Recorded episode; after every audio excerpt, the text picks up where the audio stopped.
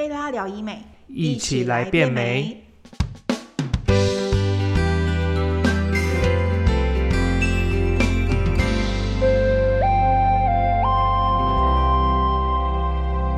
Hello，大家好，我是君君，欢迎收听贝拉聊医美。今天的主题是产后妈妈特辑。那我们都知道，当妈妈真的很辛苦哦，尤其是产后妈咪，除了要照顾 baby、照顾家庭，但是呢，都忘了很重要的一件事情啊，那就是要好好的照顾自己。所以呢，我们特别呢，为了辛苦的妈咪们，制作了这集产后妈妈特辑。那我们分别针对产后会遇到的一些身体变化，例如产后乳房萎缩以及肚皮松弛等等的问题来进行讨论。那究竟我们要如何为妈咪们解决问题，然后重拾自信呢？好的，那今天一样很荣幸的邀请到贝拉整形外科诊所的钱义群院长来和大家分享，欢迎钱院长。Hello，大家好，我是整形外科钱义群医师。好，那我们就开始今天的节目哦。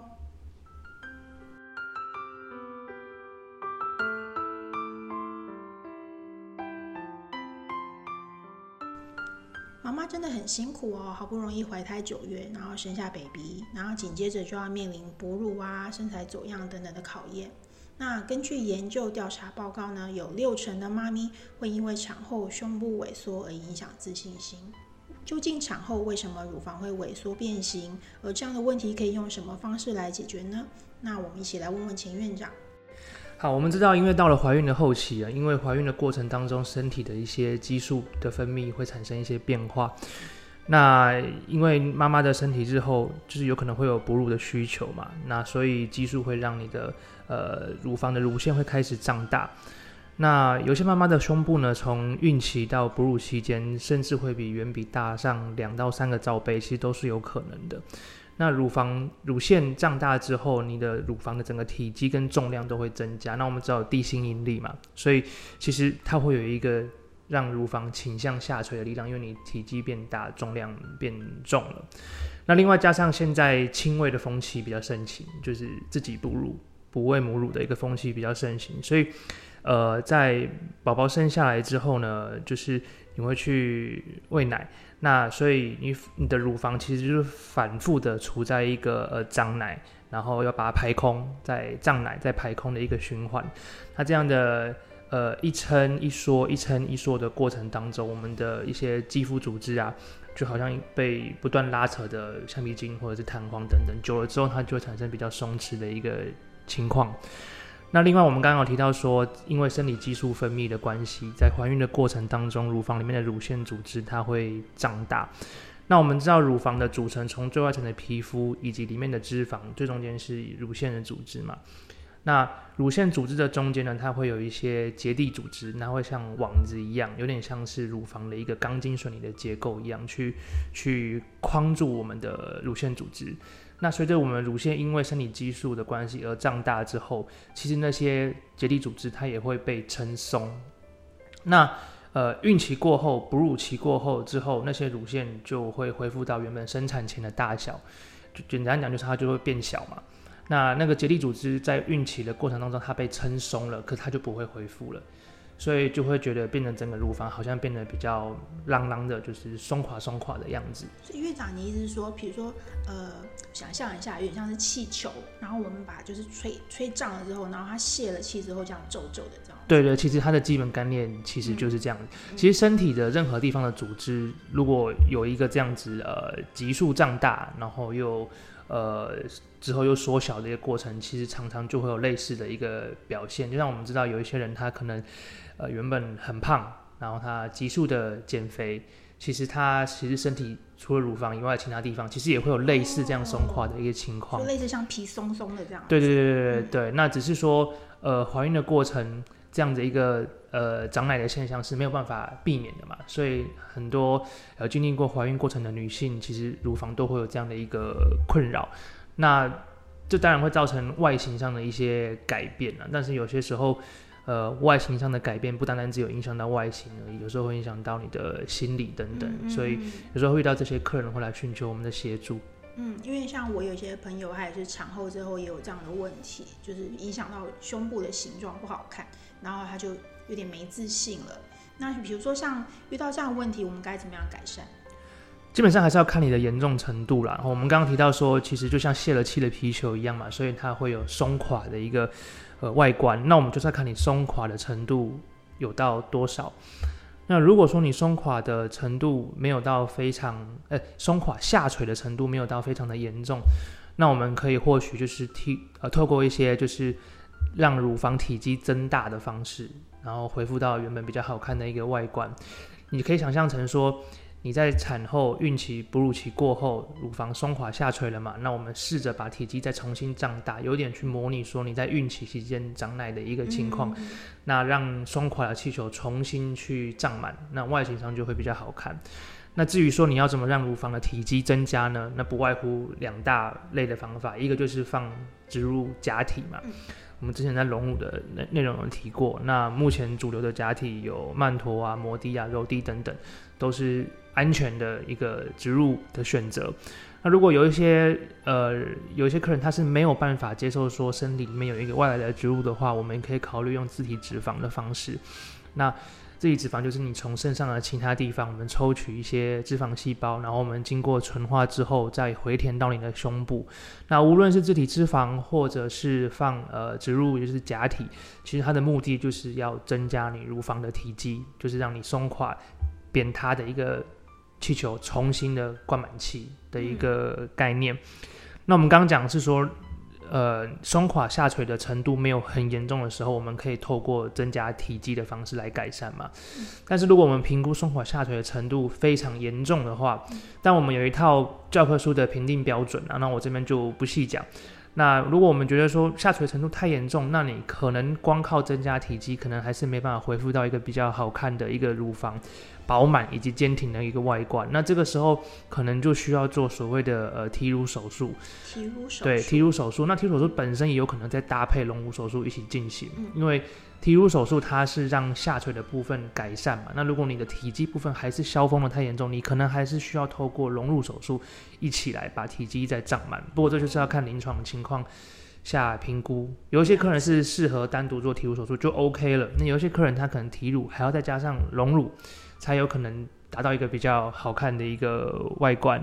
那什么叫提乳手术呢？其实它就是透过皮肤上的一个伤口，那我们去从这个伤口里面去改变你的乳房组织的一个排列方式，让它恢复到一个比较我们比较喜欢的一个所在的位置。那通常就是往上提嘛。对，那有可能会适当的修剪掉一部分松垮的皮肤。院长，你的意思是说，你可以用白话一点的方式让听众了解，就是你刚刚讲这个提乳手术，就是比较直接一点的解释，它应应该是什么样的做法？呃，它的概念就是我要把下垂的乳房往上提嘛。对，对，所以它的目的是这样子。那你要达成这样的目的，我就需要去改变你的乳房组织的排列方式。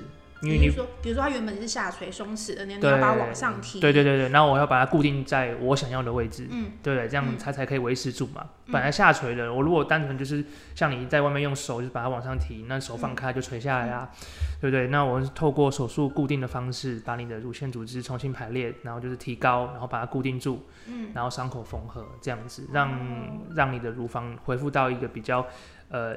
上面比较好看的一个位置，所以你的意思是说，它会需要呃减，比如说减掉多余的皮肤，或是呃，基本上提乳手术只是一个手术种类的一个范畴。那实际上提乳手术的方法还有很多种。哦，那为什么会有那么多种的提乳手术方法？其实就是要看每个人的情况，嗯，以及医师的个人的偏好。那呃，简单讲就是你你如果呃松弛松垮下垂的程度越严重。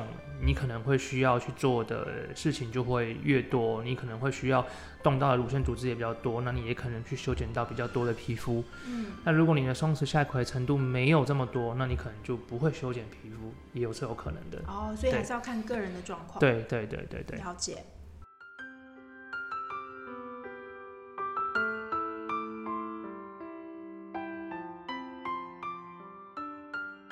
院长，那我们一般是建议妈妈在产后多久才能进行我们刚刚讲的这些疗程呢？呃，我们刚刚讲的疗程，呃，比如说隆乳啦，或者是提乳，或是这样的。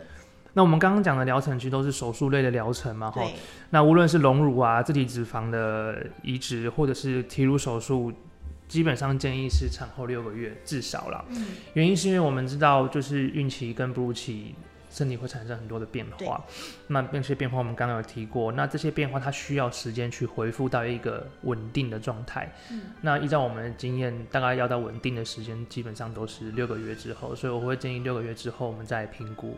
有时候六个月都还未必适合施做这些手术，不一定。哦，那比如说，比如说今天的妈妈她是产后，她是第一胎，对，然后她产后之后她做这个呃隆乳手术，那嗯会不会影响？比如说她接下来可能她又怀孕了，那会不会影响她后续哺乳的问题？哦这个部分其实我们之前在隆乳手术的部分好像有一个 Q&A 之类的，有有有提到，就是很多人问说我要放一个假体，就是义乳的一个隆乳手术，会不会影响到之后的哺乳对？那单纯的隆乳手术其实是不会影响的，嗯嗯嗯对，因为现在的假体其实是非常非常的安全。那甚至是有一些权威的期刊，它有去测说，呃，没有经过隆乳手术的的人，他分所分泌的乳汁，以及有施做过假体隆乳手术的妈妈们，她们所分泌的那个乳汁的成分，其实基本上是没有差别的。所以单纯隆乳手术本身对于哺乳是是没有影响的。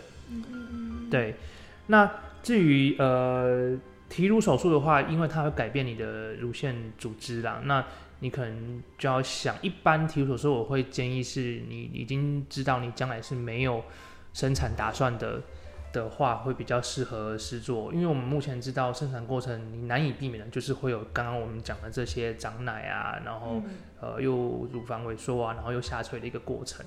那如果说你你你现在做了提乳手术，可是你之后其实还有生产的计划，那你可能那个生产过程又会让你下垂。又会再一次。对对对，所以一般提乳手术我会比较建议是你已经没有生育计划了之后，嗯才比较适合试做。OK，了解。那院长，我们上次是有提过，就是说，呃，像隆乳手术的话，罩杯的话，比如说我今天妈妈来，然后她想，是不是她想要再变得更丰满的话，那罩杯有没有限制？应该是没有吧？我们之前有讲过，说是想要做多大就多大。哎、从来都不是做多大就多大，其实还是要对，这是一个隆乳手术一个最大的观念，就是就是嗯，我知道很多女性的客人他们会希望是能多大就有多大，可是还是要看你的身体的条件嘛。是，那基本上呃目前隆乳的大宗当然就是放置假体嘛，那你嗯假体。能够放到最大多少呢？就是要看你的身体条件，所以身体条件我们通常我们就是看你的胸廓以及你的嗯原本的乳房的基底的宽度。嗯你不可能说你一个胸廓很窄，然后你硬塞一个很大、直径很大的假体，哦那那显然就是会出问题嘛。对？要么就是呃假体从侧边就是会跑出去，那要么就是两边就是怎么样就是不好看啊。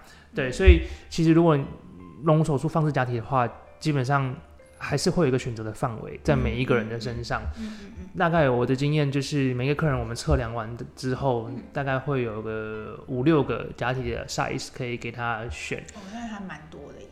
但是他们都呃，可是因为整个那个假体的尺寸表选择是好几十个嘛，对，那你不要以为说你的情况是适合都可以选，那是不可能的。嗯大概量完之后会有一个范围嗯让你去选，嗯，然后你再从里面去选你想要是偏大还是偏适中。哦。对，那如果是自体脂肪，其实也有限制啊，因为嗯。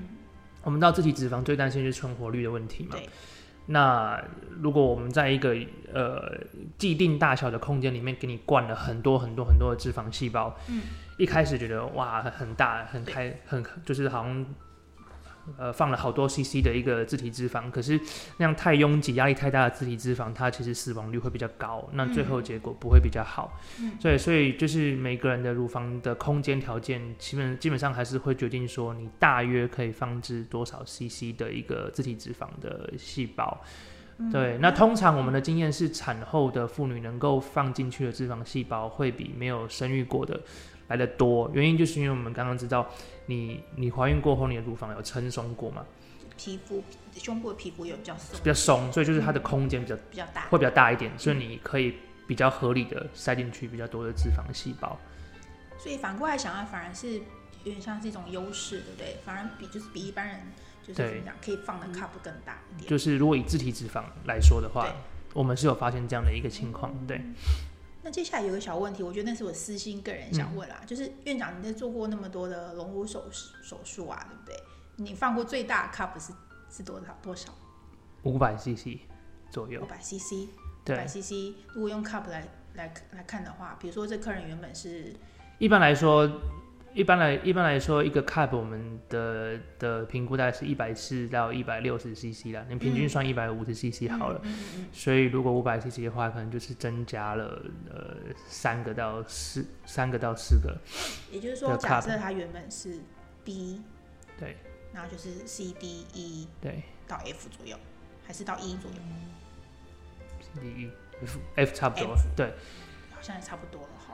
不过我强调一下，还是要看你的身体的条件啊。而且我会这样问，是因为啊，我们发现说，我们上次有录过那个隆乳的专题，对不对？对啊，然后有些客人，我们就发现说，现在来咨询客人好像希望的那个罩杯数越来越对大。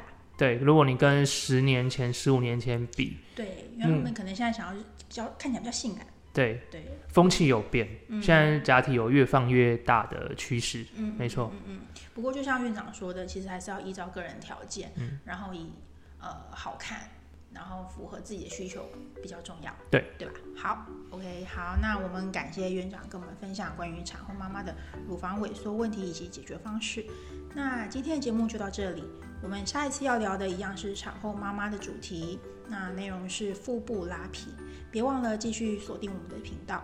如果您有更多想知道的医美相关问题呢，欢迎到贝拉的官网或是脸书、IG 粉丝专业底下留言，我们会在节目里回答哦。感谢您的收听，我们下次再见，拜拜，拜拜。